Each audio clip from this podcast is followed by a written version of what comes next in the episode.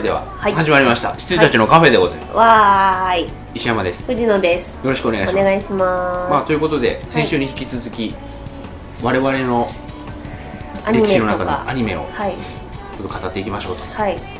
まあ思い出しつつですよね、そうですね。ちょっと記憶を掘り起こすのにちょっと時間がかかります、まあ先週の話としては、まあ藤野氏の原一番元っていうのはニコニコプンであるはい。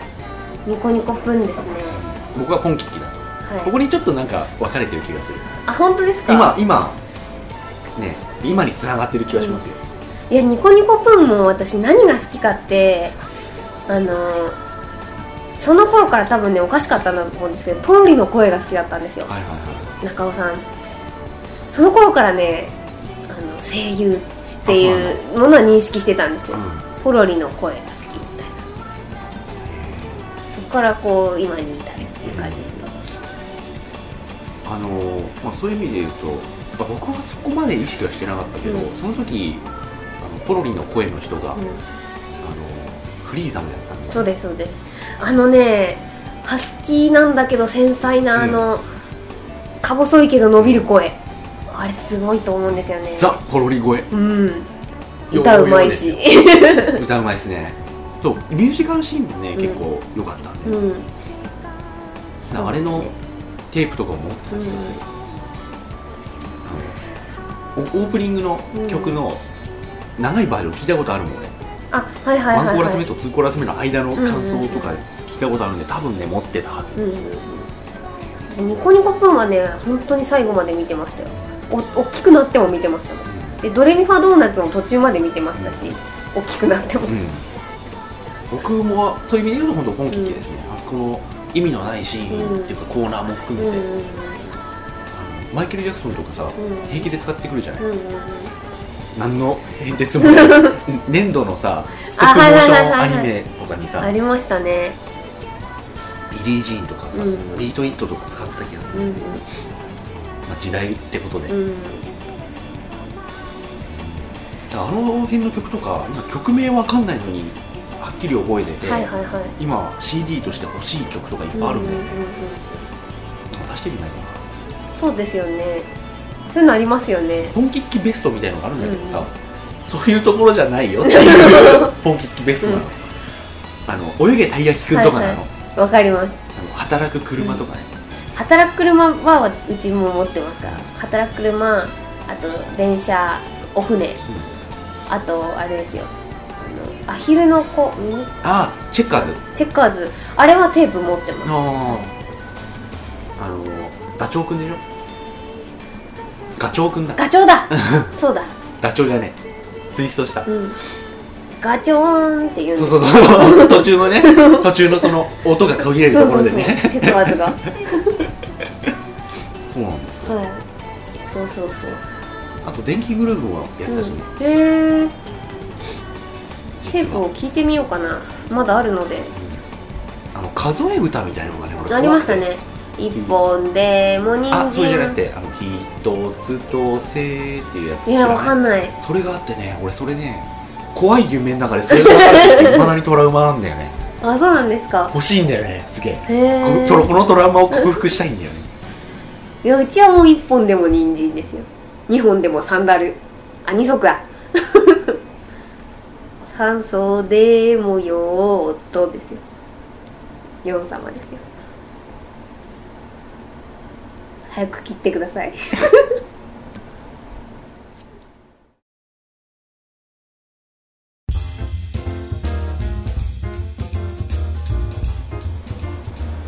そうあのね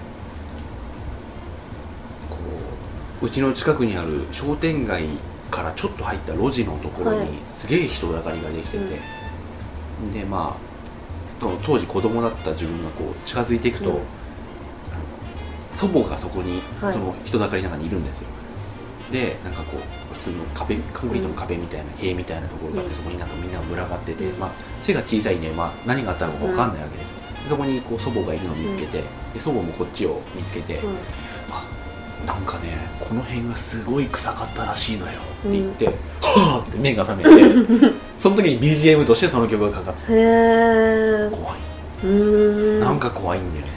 へまあへえとしか言えないですけどえ へえまあそんな原体験がありつつ、まあ先週までの話で、まあ、そういう原体験がありつつ、あのやっぱり12ちゃんですよ、うんうんうん。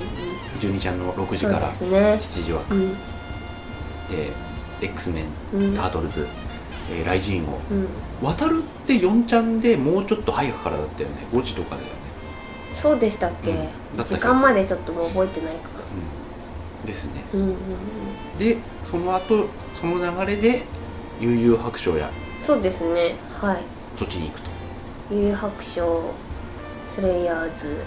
スレイヤーズ行かなかったんだよねスレイヤーズはね。角川ちょっと敬遠したの子供ながらすごいですね。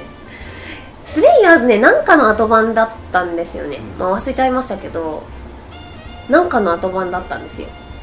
でそのまま見ていや違うな。あそうか。いや違うな。ディズニーランドにあのそうなんですよこれ。私をオタク道へ勧めたのがディズニーランドで知り合った友達友達というか私より全然お姉さんなんですよ。私がその時小学生でその方は高校生とかのこのお姉ちゃんだったんですけど、舞ちゃんっていうお姉ちゃんで。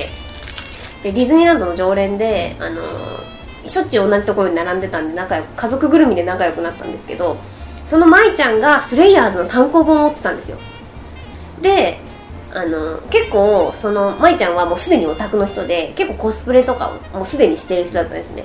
でなんかこれ読む？みたいな感じで結構ディズニーランドに毎週行くたびにスレイヤーズを読んでたんですよ。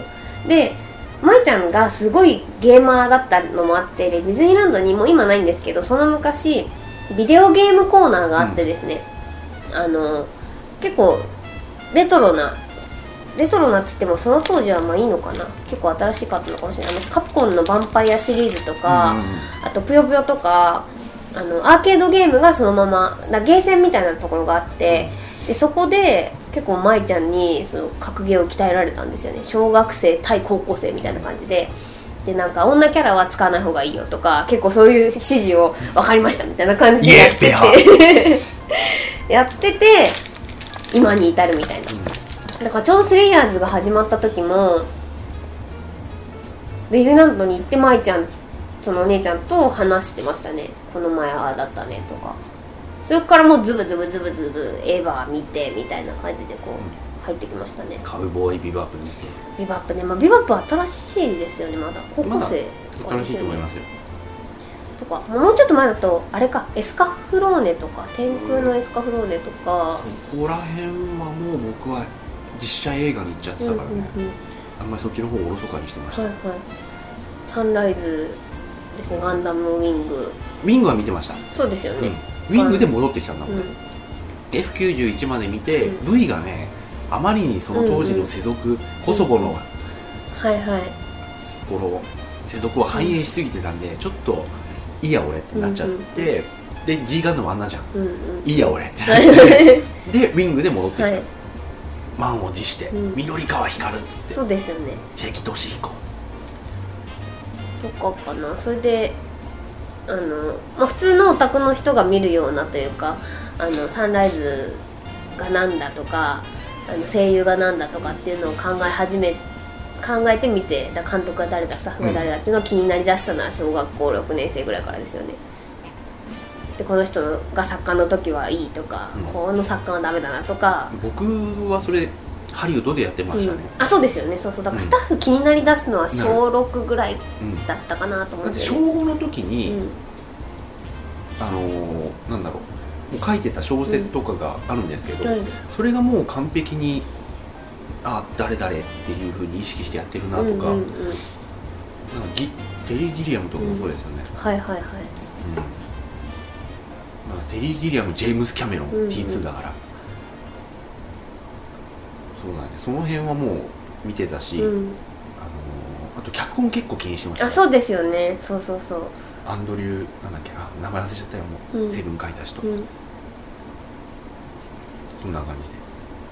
そうですね。でその後、まあビバップが来たり、うん。カーボーイビバップが来たりあとなんだろう。あまあもうちょっと戻りますけどあのファンタジー全盛期があったんあですよ、ったね。あのロードストー定期そうそうそうそうロードストの時とか、うん。あと神秘の世界エルハザードっていうのがあったりとか、見てないですね。知ってるけど。そうあとまあ天地無用はまあ現代劇なんですけど、まあファンタジーっちゃファンタジーなんで、とか。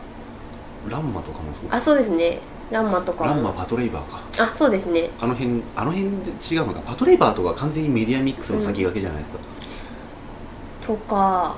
でまあいわゆるそのアニメ好きというか漫画とかアニメとかゲームとか、まあ、いわゆるオタク趣味になっていったんですけど、ビバップはすごかったねっていう感じ俺ビバップ見返したの最近ですからね、うん。最近って言ってもまあもう45年前だけど、でもその頃はもうビバップ気になるとかじゃなくてもう林原めぐみが出てるっていうので見て完全にはまりました。あの林原めぐみ置いといて、うん。いいっていう感じでしたね。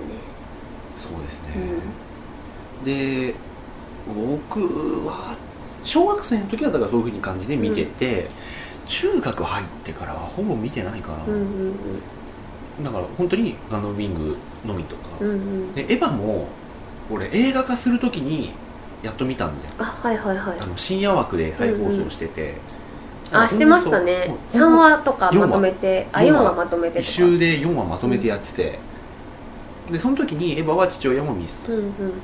ていうか俺夜撮ってるじゃん、うんうん。うんで日曜。土曜の夜だったの。よ、はいはいはい。で日曜朝起きるじゃん、うん。もうなんか父親が4話目とか見てるんですよ。へー。お前何勝手に見てるの へでエヴァはね。追ってみて、えはい。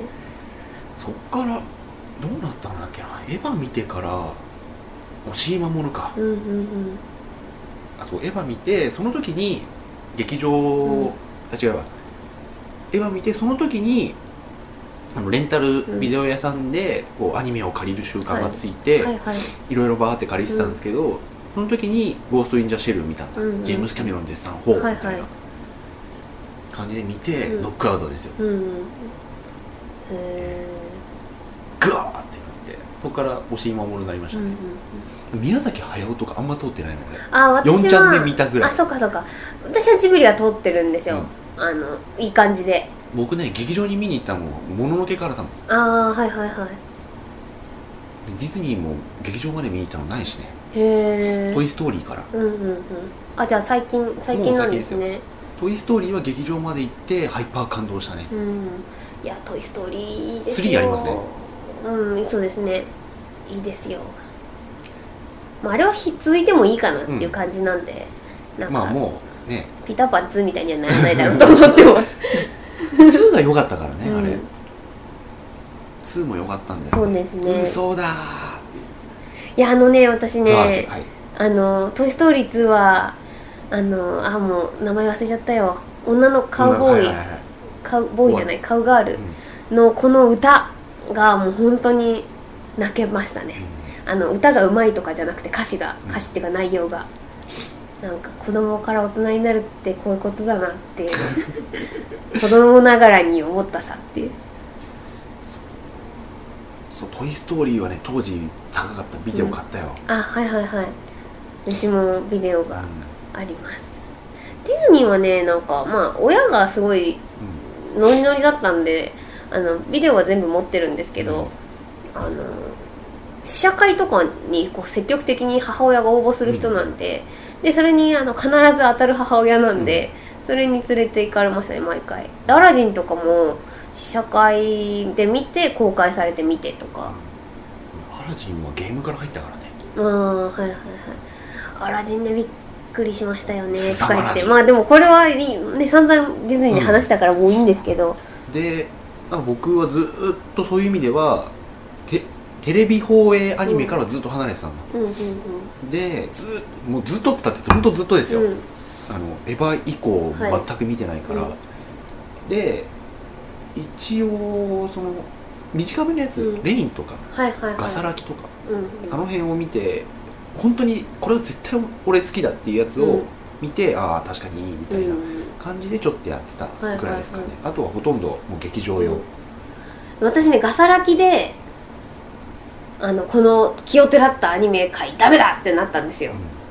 俺ガサラキはいいと思うよ。ガサラキね私ガサあの、まあ、エヴァとガサラキの間にも私見てるんで、あのもう全部エヴァなんですよ。そうですね。そうそうそう。それでガサラキでうんざりしちゃったんだと思う多分。あそうですか、うんガサラキはまだ硬派でよかったよ俺うんなんかダメだったんですよ。本当に。あのね無限のリバイアスとかあって、うんはいはいはい。でリバイアスとかも。あの辺は俺避けた、そうそう。まあ私あのクールずつにちゃんと全部見てた人なんで、ちょっとねガサラキはタイミングが悪かったですね、うんだと思う、うん。あれね悪くないよ。もういいよってなって、で「ワンピースがアニメ化ってなって、はいはい。このど真ん中アニメと思って「ワンピースは嬉しかったですね。今もうどうでもいいけど、うん。アニメは。そうです。まああの辺多かったようね、ん。もう何が何だか分分かんかんなかったですね。だからアニメ誌もだからあとねそうそういう意味でうん。俺がもう本当うんざりしたっていうのは、まあガサラキじゃなくあのエヴァの以降の流れも出てる、レインがうんざりした、うんうん。とあともう一つあれ。早急のファフナー。あはいはい。ファフナーはだってもう。ファフナーもうなんかもファフナーはもうあれはちょっともうダメですよ。うダメですか？はい。わかりました。はい。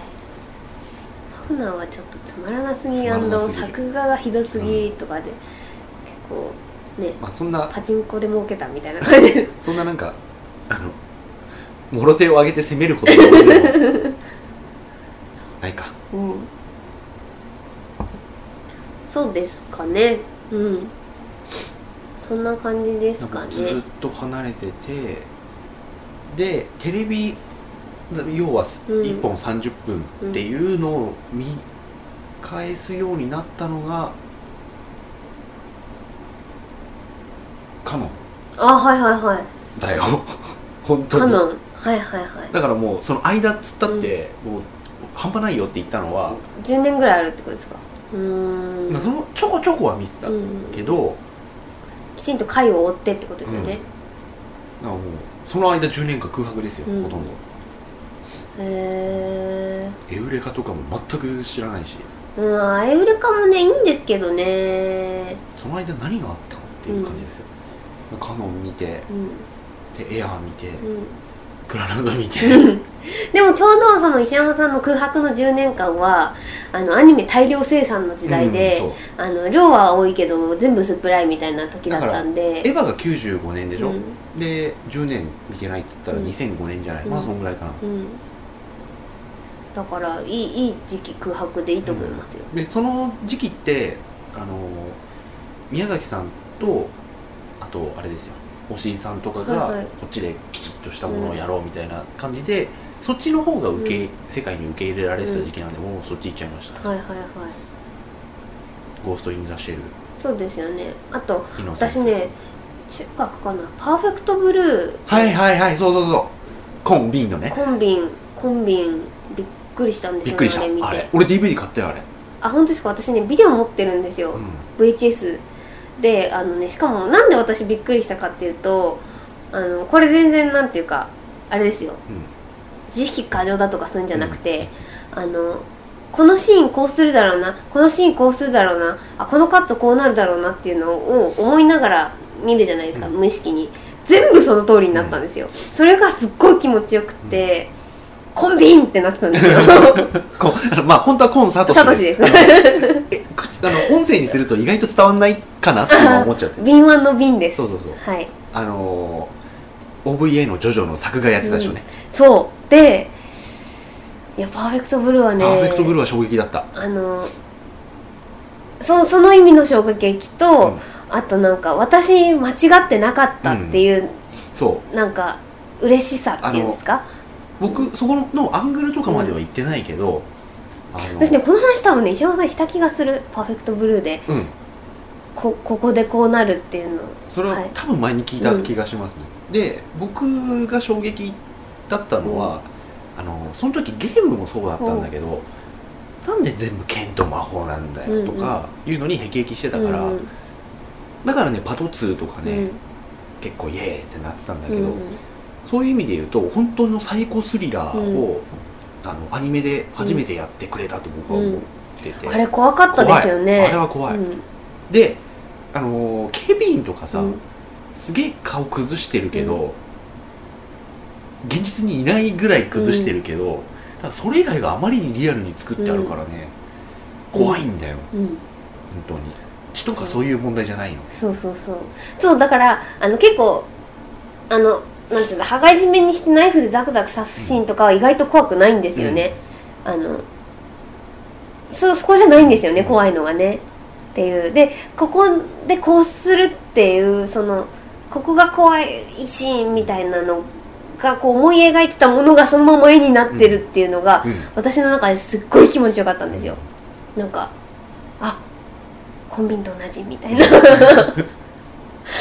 コンビニじゃないけど同じみたいな僕の中ではパーフェクトブルーとゴッドファーザーズが双璧で千年女優ちょっと落ちて、はいはいはい。でパプリカね僕の中であんまりなんだよ私もなんですよ。あ本当に、うん。あれ？なんであんなに評価高いんですか？私は林原めぐみだから。あそうだっけ？そうですよ。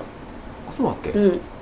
あよかった。大丈夫ですよ、はいはい。あのね あれさはい、いまいちっつうかさ、うん、あのいいんですよ。だからあの普通の作品うん。平均点よりはもちろん上なんだけど、うんうんうん私がその求めてたコンビンレベルじゃないんですよ、あのーえらく角川だよね、うん。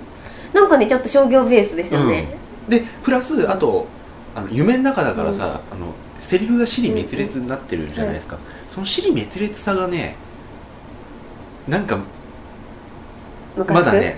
まだね。いや違う。なんかね まだね普通の人が書くし尻はい滅裂なの、はいはいこれだったら小倉の方がまだ尻滅裂。小倉の書く尻滅裂な人の手記みたいの？あの精神病患者の手記みたいなの書くじゃないですか、うん高校生って。あいつ書いてあるんだけど、うんうん。あれの方がまだ狂ってる。ででパプリカのは、うん。僕も夢の中にうん。で戦うっていう話は、舞台化しててうん。書いてるんだけど、うん。それと同じぐらいのレベル、うんうんうんうん。俺でも書けるっていう。レベル、そうなんです小倉に負けてるっていうレベル、そう。あれはね私はねあの林原めぐみだからちょっと上にしてやってるけど、みたいな感じですよ。あとあのなんだろうやっぱり時代が流れているのであの時代に合わせたスタイリッシュさっていうのはあるじゃないですか、そういうのは買ってますけど、あの内容的にはね内ちょっとちょっと低いですよ。う、ん、あのお子ちゃま向けだよね。うん、そうなんか一般層になっちゃったっていうか、だからなんか結構周りの人がパプリカの評価すごい高いんで、お前ら分かってねえよっていうパーフェクトブルー見ろよみたいな感じになってるんですよね。パプリカそうだね、うん。あんまりだよね、うん、ドリームファイターみたいな感じになっちゃってるもんね花うん。そうなんですよまあ分かるんですけどねやりたいことっていうかは分かるんですけど。なんかいまいちね頭おかしくなりきれないなそうですよね。こそうそうそうそう。そうそうそう。本当に頭おかしい人が作ったらもっといけるう。ん。なんかねまだ理知的、そうですよね。それはよかった。そうです。うん。私そうですよ。そうですね。で似た時期に見たの他にもいっぱいあったんだよね、うん。アニメのこれだっていうのが、うんうんうん。鉄痕とかもそうだっけ？あー鉄痕はねちょっと良くないですよ。僕は確かにね、うん。原作の方がいいけど僕はね、あそうですよね。結構うん。悪くない。あのね音楽でだいぶ助けられてる、あーはいはいはい。音楽と声で。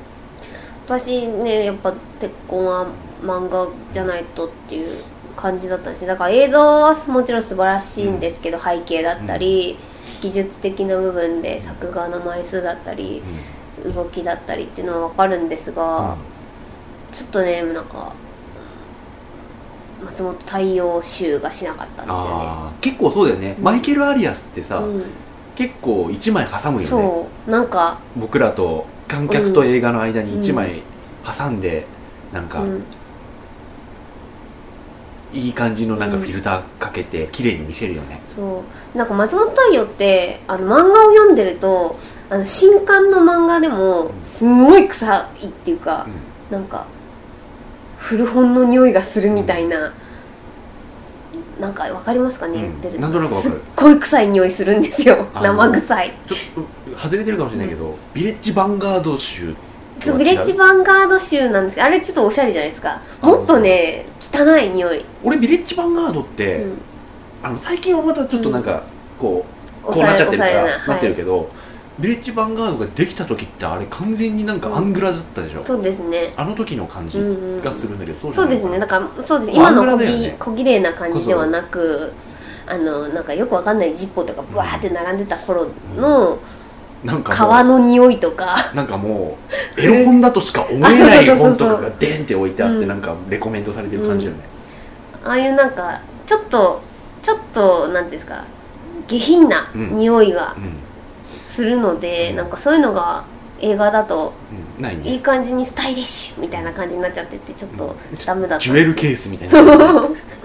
ちょっとねそのなんか、まあ、黒がイタチのなんていうか闇に飲まれてる時もすげえおしゃれじゃんみたいな感じで、なんかもっとこうあちょっと言い方悪いですけどゲロ吐くぐらいの匂いっていうか本当に漫画読んでると気持ち悪かったんでなんかそういうのがね映画はすごいおしゃれじゃんみたいな 感じでちょっとダメだったんですよね。だから僕としてはあのー鉄痕が映画化になるっていうんで原作見た方だから、うんうんうんああこういう感じなのねと思って、で映画化されるとしたらああなるだろうなっていう通りになってたんで、はいはい。でマイケル・アリアスって知ってたし、うんうんあのああそういう感じにまとめてくるだろうなっていう、で声もうん。声の,、あの声優が発表されて、で音楽がフラットだって聞いて、ああっていう。うんうんうんまあそっちはそっちでありっていう、うん。だから僕としては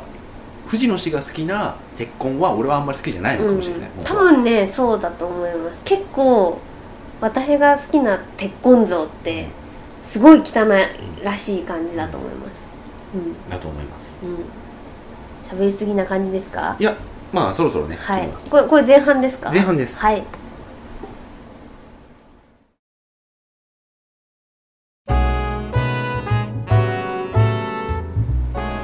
はい。というわけで、うん。まあ長々と語ってきましたがそろそろまとめに入らないという、うん。あ手塚治虫が好きです。おおそうだった。そういえば。手塚治虫って何入りなんですか、何入り？私リボンの騎士ですね僕実は手塚治虫に関しては全く触れてないんで、うん。あアニメはリボンの騎士ですけど私漫画はアトムなんですよ。ラセールの星って誰？え？わからない。全然関係ないか。どんな話ですか？あし知らない。鍵を元かな？わかんない。いや違います。あのもう完全にリボンの騎士のパクリみたいなやつ。うーん。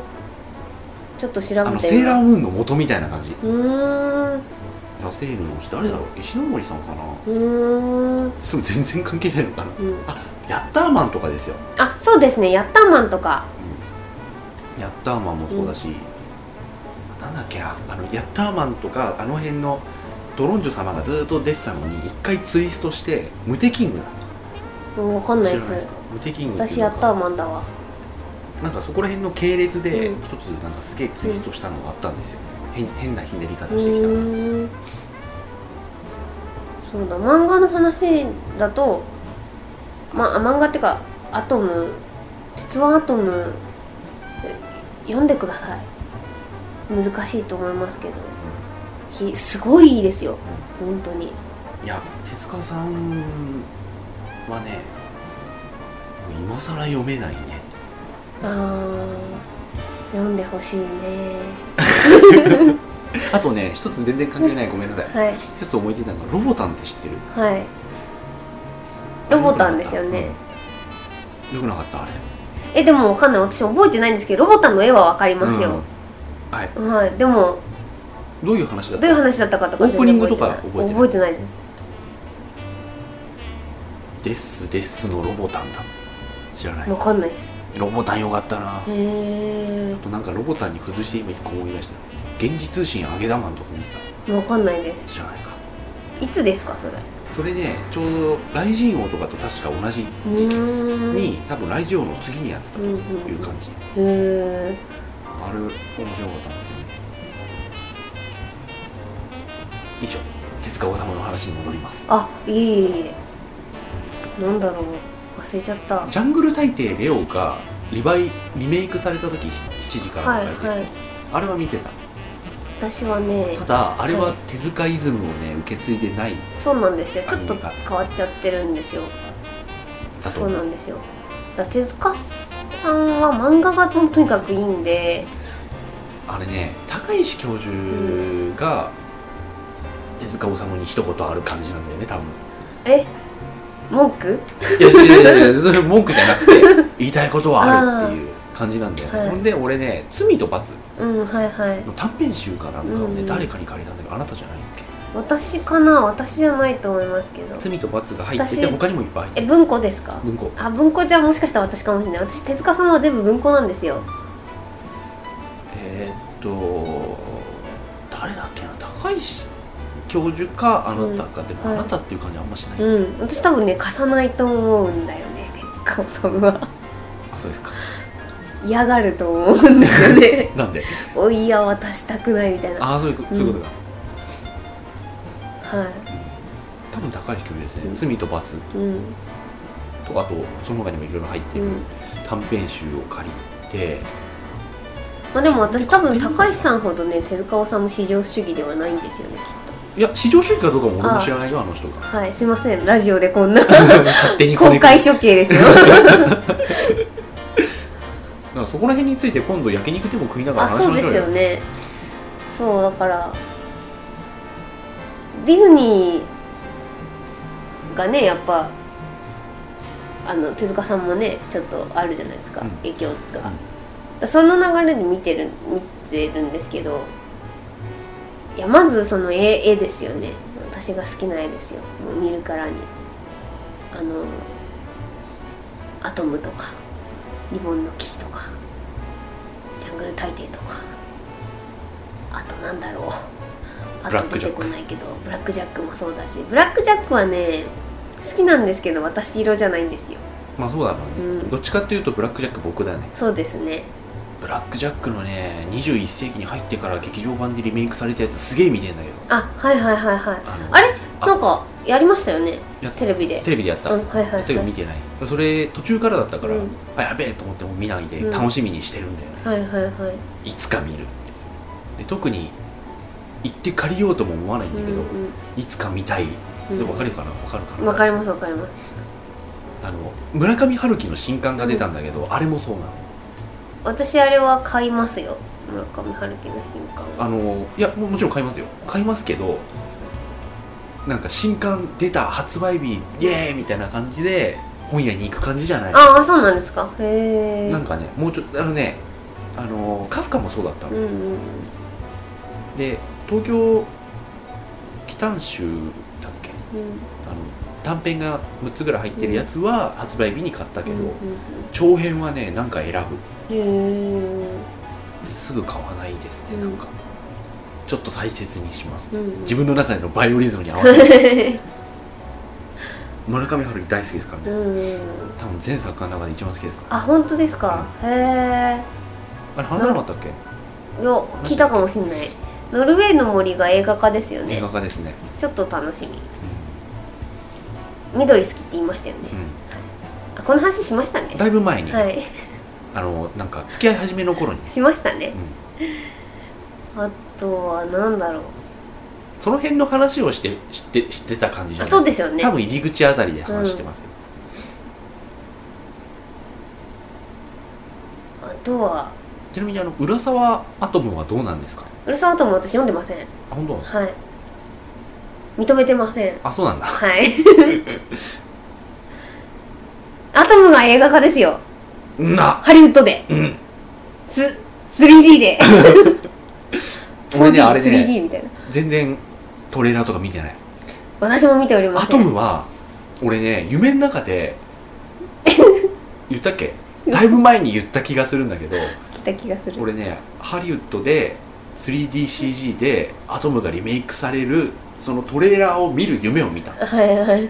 アトムの製造過程のやつ。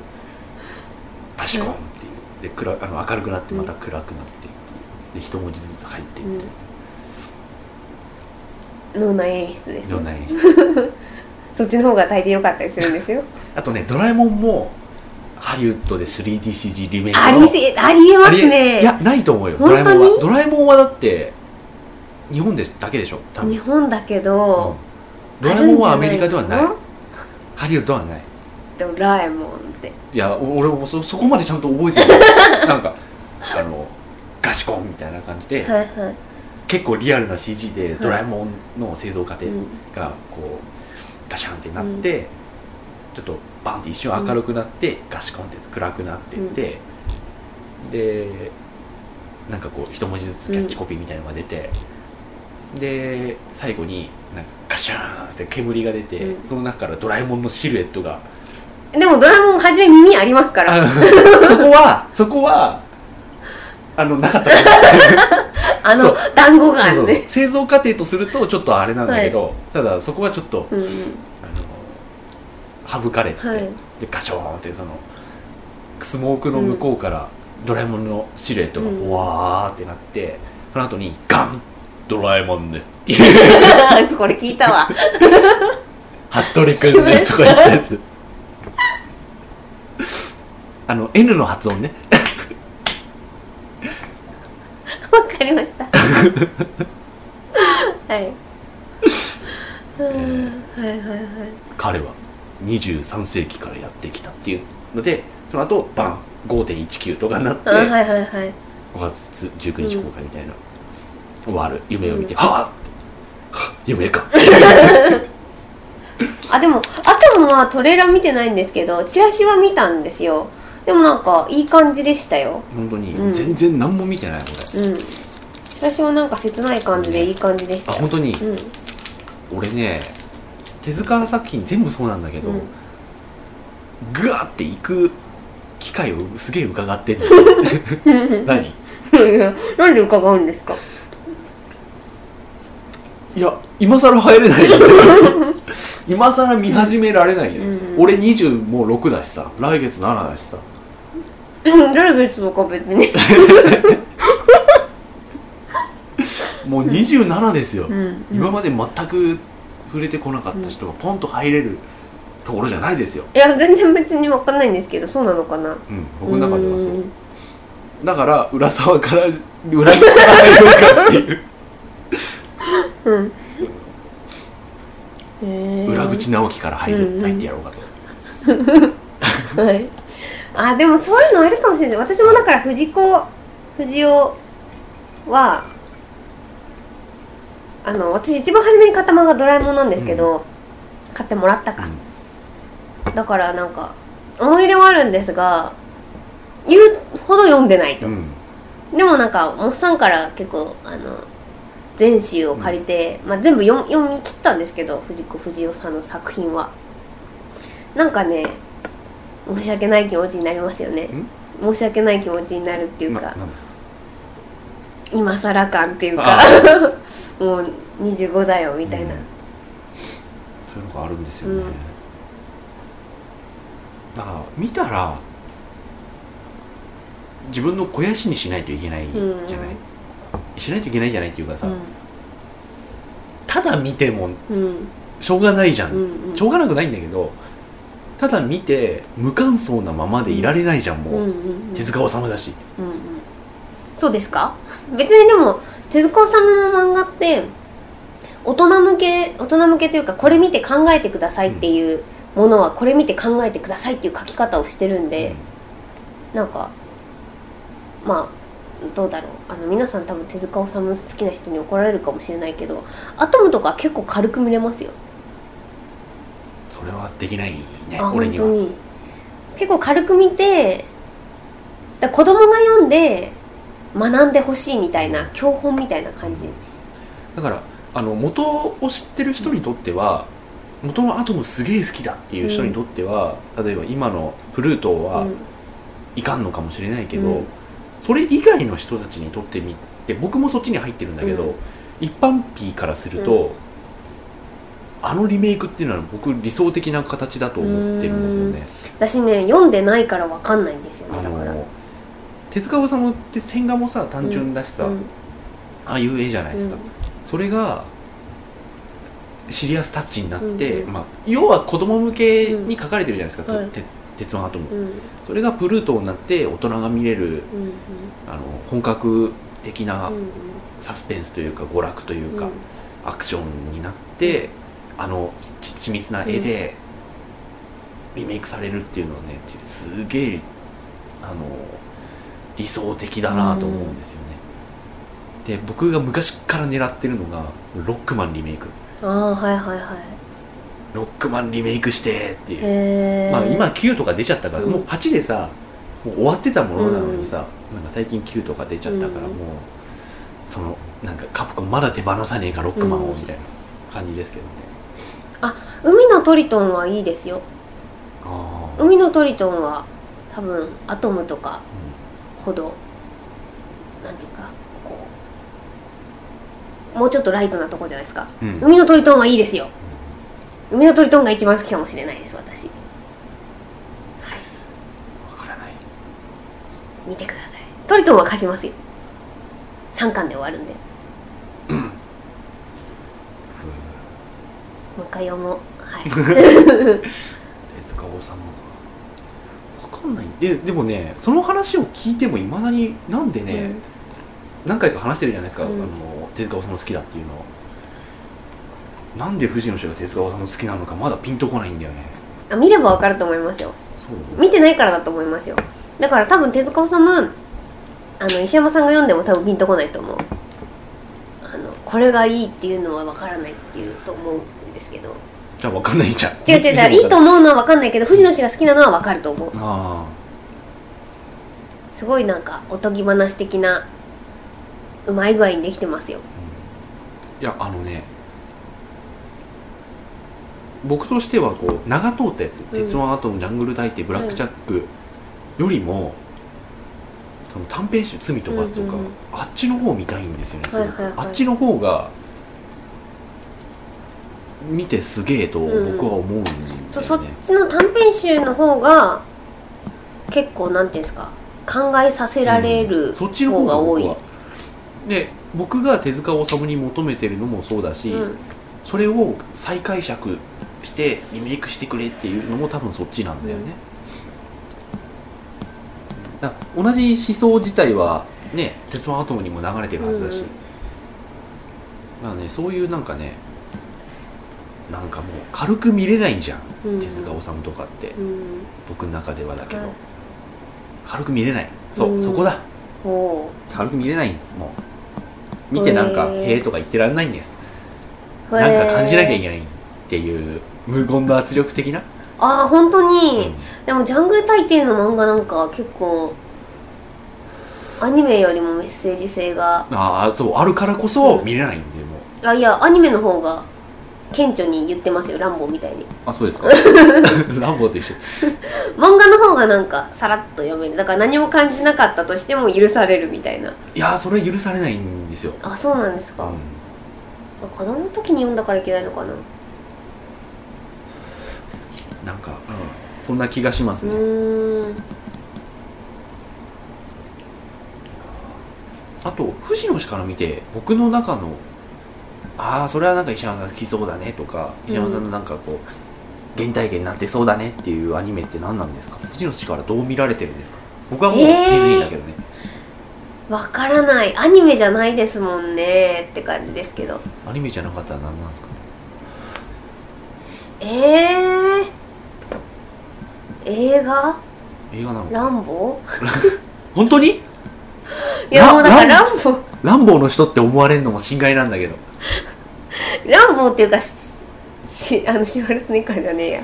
スタローンの人って思われるのも心外なんだよ、スタローンの人って感じですよ私のにとっては。はい、まあ、一番なんか語りやすいからうん。熱く語れるしね、うん。で他の人が冷めてるから熱く語りがいもあるしね、うん。って語ってるだけでそんなでも実はないんですなんかもっと他にある気がするんだけどどう見られてるんだろうっていう。なんか自分の中ではあるんですか？これだっていうのが。アニメだと押井守ですね。ああじゃあそれは結構あれですよね。ちょっと大人になってからですよね。そうです。子供の時はあんまりないんだよだから、あやっぱ映画なのか、うん。そういう意味で言ううん。でその空白の10年の時のものの方が、こう源なんじゃないか。源泉となんじゃないですか、はいそうするとセブンとかなのかな。もうだから押し守るまで行っちゃうともう石山っていう色がついた時点で見てって感じなんで。いやでも俺広角でだいぶうんカツンって変わりましたよ。あ本当ですか？うん。すげえと思ったし。へ広角でだいぶ変わった、ーうん、広角とかすごい私好きって感じなんですよ、うんあれ結構藤のど真ん中っていうか。そうなんですか？そうですよ。あれすごくないですか？すごいよ。でもね多分感心してるところ違うんじゃないかああ本当に。あ同じかな？どこに感心してますか？僕は多分違う気がするわ。違う。僕はあの地味さ。うーん。地味さ。そこに尽きる。うんうんあのすげえことをやっておきながら地味じゃん、うんうん。あれアキラみたいになんないじゃん。うん。うんあれがすげえと思った。うーん。アキラってなんか盛り上げ方とかあるじゃん、であの盛り上げ方のツイストの仕方が衝撃だった、うんうん。だって誰が敵なのか分かんないじゃん、うんうんあのあまりに事件の本筋が語られな語られなさすぎて。漫画ですか？映画の話してますか？映画の方。漫画の方も見ましたけど、うん。漫画の方はいまいち僕はうん。四郎さんはあんまり。そっかそっか。であれを私漫画から入っちゃったんですよねあれをあアキラですか？うん。アキラは原作読んでない。ああそうですか。はい。ああの広角の話ね。そうそうそう。はい。四郎さんっていう。ああわかりました。そう広角は元は俺別に全然なんですよ、なんかう渦巻きと大差ねえと思ってるから、はいはいはい。渦巻きもなんかさまつなところから、なんか超人類的なうん。大宇宙意識みたいなところに話がいくんで、あれと結局同じかなとうん思っちゃってるんですけど、ただあれをああいうふうに映画化っていうか、うんこのアニメ化したっていうのがすごいなと、うん。うんあわかった。はい、はいはい。すいません。私広角はごめんなさい。押し守るじゃない、私が言ってる広角はごめんなさい。スタンドアローンの方でした、うん。すいません。スタンドアローンはあなたですよ。はいすいません。その話ごめんなさい。広角のあの押し守るは全然私じゃない。でしょ？あのずれてる気がする。うんちょっとイエソやとヤンソルラだった今 すいません。うん、あのスタンドアローンは分かりますよ。はい。曲から何から全部。はいあなたです。はい。な僕からするとスタンドアローンコンプレックス最高に面白いけどただまだ見やすいの。うん、ああれどっちが地味地味さがすごいっていうのはどっちですか？映画の方。ゴースト・イン・ザ・シェルあはいはい。噛んだよ。ゴースト・イン・ザ・シェルの方があの地味さはすごい,、はいはいはいはい。でパト2はもっとそうでしょ、うん、うんそうでしたね。だって事件のを描写するシーンってうん。ほぼないじゃん。うんうんうん。全部その事件を追ってる。ガテンが言ったぜ。はい、そうですね。ガテンそうだ。事件の核心を描写してるシーンって全然なくて、うん。事件を撮ったテレビカメラの映像とか全部モニター越しで、うん。それを見てる人たちが延々と事件について、うん。こうじゃね、うん。ああじゃねって言ってるだけの映画で、うん。あのね頭でっかちさがすごい衝撃だったんですよね、ゴースト・イン・ザ・シルは石山って感じですよ。ね。はい。あれに、うんわかりました。納得です。もうそりゃそうです。そりゃそうですよ。はい。だからそういう意味で言うと、うん。俺立ち食いシリーズでも確かに寝たけど、うん。あのね小説た はい。あのね押し守はやっぱ好きなの、はいはいはい。うんわかりました、うん。納得。うん。はい。ですね、うん。アニメといえば僕はやっぱ押し守だ。うん。なるほどね。私はあの広角好きなんであのあのあのあれ。高山さん監督神山と書いて。っあれ高山さんなんだ。ていうらしいですよ。私もずっと神山だと思ってたんです二だと思ってたあそうなんだ。高山らしいですよ。ルビ振っとけよ。わかんない。ごめんなさい。これ間違えてたらごめんね。高山そう高山ってうちでは言ってますよ。それ？あのコンビンかな？コンビンかな？だと思うよ。高山なのかな？うん。でも高山で神山神山神山って分かってる上で呼ぶならあり得るけど、言って高山とは言わないか。わかんないですけど神山さんが好きなんでだから今のあのエデンの東も見てます、あそうあのねあと一つ補足しておきたいことがあって、あのモリキンゲストの回でうまく伝えきれなかったのがあって、フォロー。モリキンがさ名前とかを音読みするのが好きだ、うん。金田一とかいう話をしてる時にさ、はいはい。名前とかあとさ音読みするの好きだよねって言った時、モリキン自覚してなかったけどさ、うん。その直後にさディケイドのホームページ見てさ、はい。この戸谷公人って誰って言ってる。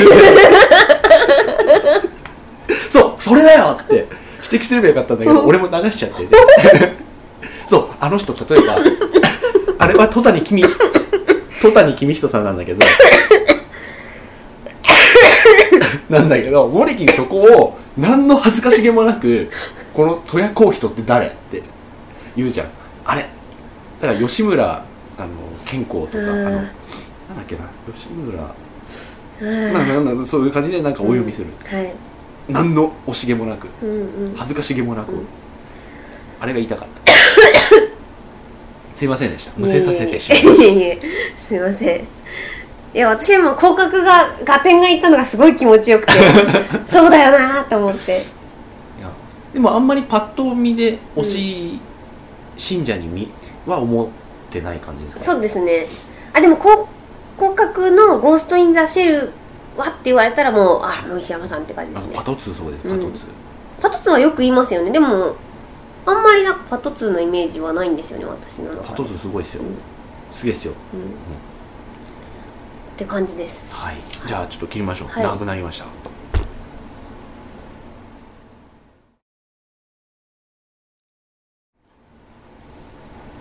はい。ということで、エンディングでございます、はい。なんかダラダラとダーッと話してしまいましたが、なんかこう時系列順つってんのに結構いろいろ飛んじゃったけれども、その分なんかいい話ができた気はしますね、うんはい。うんということであの時間があったらぜひ教授を交えて話しましょう。教授がねあの人がね本当に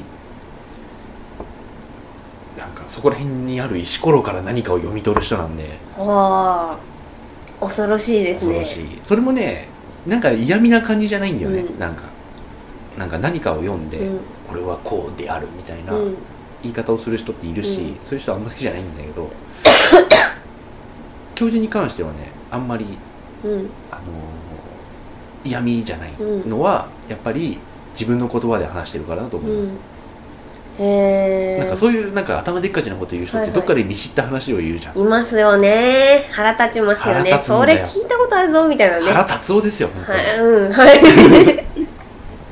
そうそうそうそう。うん。だからそれをなんか見知ったような感じで、どっかで聞いたような言葉を切り張りして使ってるのは本当に頭にくるんだけど、それミクシーニュースじゃないですか。そうそうそうミクシーニュースの日記じゃないですか。そうそうでそれもそうだしあとなんか個人的なホームページとかでなんか、レレレビュうん。ーとかねしてレる人。ビュー？は てなかっこ笑いですよねレビューっつってさ本当にあれがねもうダメだねと思うんだよね、はいはい。あと今のやってるゲームとかのこうアンケートとか来るけど、ダメだねと思うね。本当に。本当に。うんうんうん。もういやいいよ。あ不満点があるなら頑張って直すよ。しかしお前は分かってないっていう、うんうんまあ機密なんで見せられませんが見せたいぐらいですよ、ありますよねでもね。うん。で特にあのほらゲームってこう技術的なもんと密接に関わってきちゃうから、うんうんうん。あのこうすればうまくいくと思います的なことまで書く人がいるじゃん、バカって思うんだよねありますよねあの要望言ってくれる人はすごいありがたいし、それがあのそうですねあの単純にだからここがこうだともっと嬉しいですぐらいの。だと、うん。なんか頑張ってやろうと思うんだけど、なんか言ってくる人がいるんだよね、こここうすればこれがこうなるみたいな。うんそうならねえから。あの本当にあれはムカつきます、うんうん。わかりますその気持ち。やんなくていいと思う。ん。う そんだけ言うんだったらお前もうやんなくていいって。言いたくなる。うん。そうですよね。そんだけ文句言うんだったら見るなっていう。そうだゲームとかってお金払ってやったりとかもあるじゃないですか,、だからテレビ番組で文句言ってくる人はチャンネルを変えろって思いますよね そんなに腹立つんだったらチャンネル変えてくださいっていう感じですよね、ですね、うん。本当そうだよ。本当に。うん。毎週毎週ね同文句をね。じところに文句言ってくる人がいる、いますよね。あとねやっぱりね思い込みっていうのはすごいなと思うんだよね、うん。あのなんかこうこうゲームでうん不正してる人がいます的な、はい。一つの舞台にうん4人までしか、4体までしか入れられないカードを5体使ってる人がいます、うん。俺数えましたみたいなこと言って、でちゃんとログを全部追って、ちゃんとやってんだよあれ、うん。あの適当に返してないよサポート、はいはい。でちゃんとやってで逐一ひとまずの答えが出るま出てそれをちゃんと返してるんだけど、5週ぐらいもう同じことを送っていややっぱ数えてましたみたいに、うーん。あんたの勘違いだからっていうのうん。がね難しいね。えー、あ頭でっかりますよねちになるなと、うん本当にでなんかネットでいろんなもう人の意見が同距離で、ね、同級生の意見と偉い人の意見と、う同距離じゃないですか、うん。だからやっぱりね勘違いするよね、しょうがないけどなんとかしないといけない。そうですねで高石教授はそういう人じゃないから。ああわかりました。はい。そこに戻ると。愚痴になってしまう、愚痴にかけてしまいましたけど。あの人のことはちゃんと自分で感じたことを自分で自分の言葉でっていう。ミクシー、はい。ミクシーまあいいや。なんでもない。はいたまに見ます。あはい、あなんか多分ね大体書いてあるのそんなことだと思うんだけど、うん、たまに見せていただいております。何の方を見てうん。などう感じたみたいなそうだと思うんですけど。あんな感じ。うん。なんか結構なるほどなな感じですね。あの珍解釈的な。うん。なるほどなな感じですね。とかすごい偉そうだったけど。あのなるほど。そんな感じじゃないですよ。あの読んでる時は。腕組んでないですから。そう。あのそういう感じなので、はい。非常にあの面白いです。はいすいません。大丈夫ですか？ああそうですね。まあ、はい。そろそろ。あだいどどうぞどうぞ。言い残したことがあれば。いやあのね僕とかは結構考えなしにうん。やってる時もあるから、はい。考えなしでね何か言い始めるとね負ける、あ何？高石さんに？へいえや、ま、負けますよ俺。へえ結構なんかねあのなんかああ言えば女優じゃないですけど、はちょっと懐かしい感じが。あのいろいろ自分の中でうん。意見はあるのでそれをこうビャーって言っては言いますけども、はでその時は完結するかもしれないですけど、うん。高石教授相手だとねあれってなる。やべえってなる。へえ聞き上手だからこう整頓されていくんでしょうね。あ浅はかであったって思う時が 気をつけます。はい。高井さんと喋るときは気をつけます。いやいや別に別にあの器量の狭い人じゃないんで。あいやでも私多分石山さんよりあの今言ったことすぐ忘れるんでどんどんどんどんあれ？ってなると思う。いやまあ感じたことは感じたことで素直が一番ってことですよ、はい。えー卑屈になるなってことですよ。うん。次の日にはまた考え方が変わったりするんで。それはそれでね気持ちいいんです。そういうのそこもをね取り繕おうとするから間違う、ああなるほど。うん、あれ？ってなるんですね。そう。うん。あれってなったらごめんって言えばいいだけで、うんうん。そこをなんかねいやだけどって。こう論理的に説明しようとするからっていうことですね。から、ダメになる。うん、日本はダメだ。規模が。お疲れ様でした。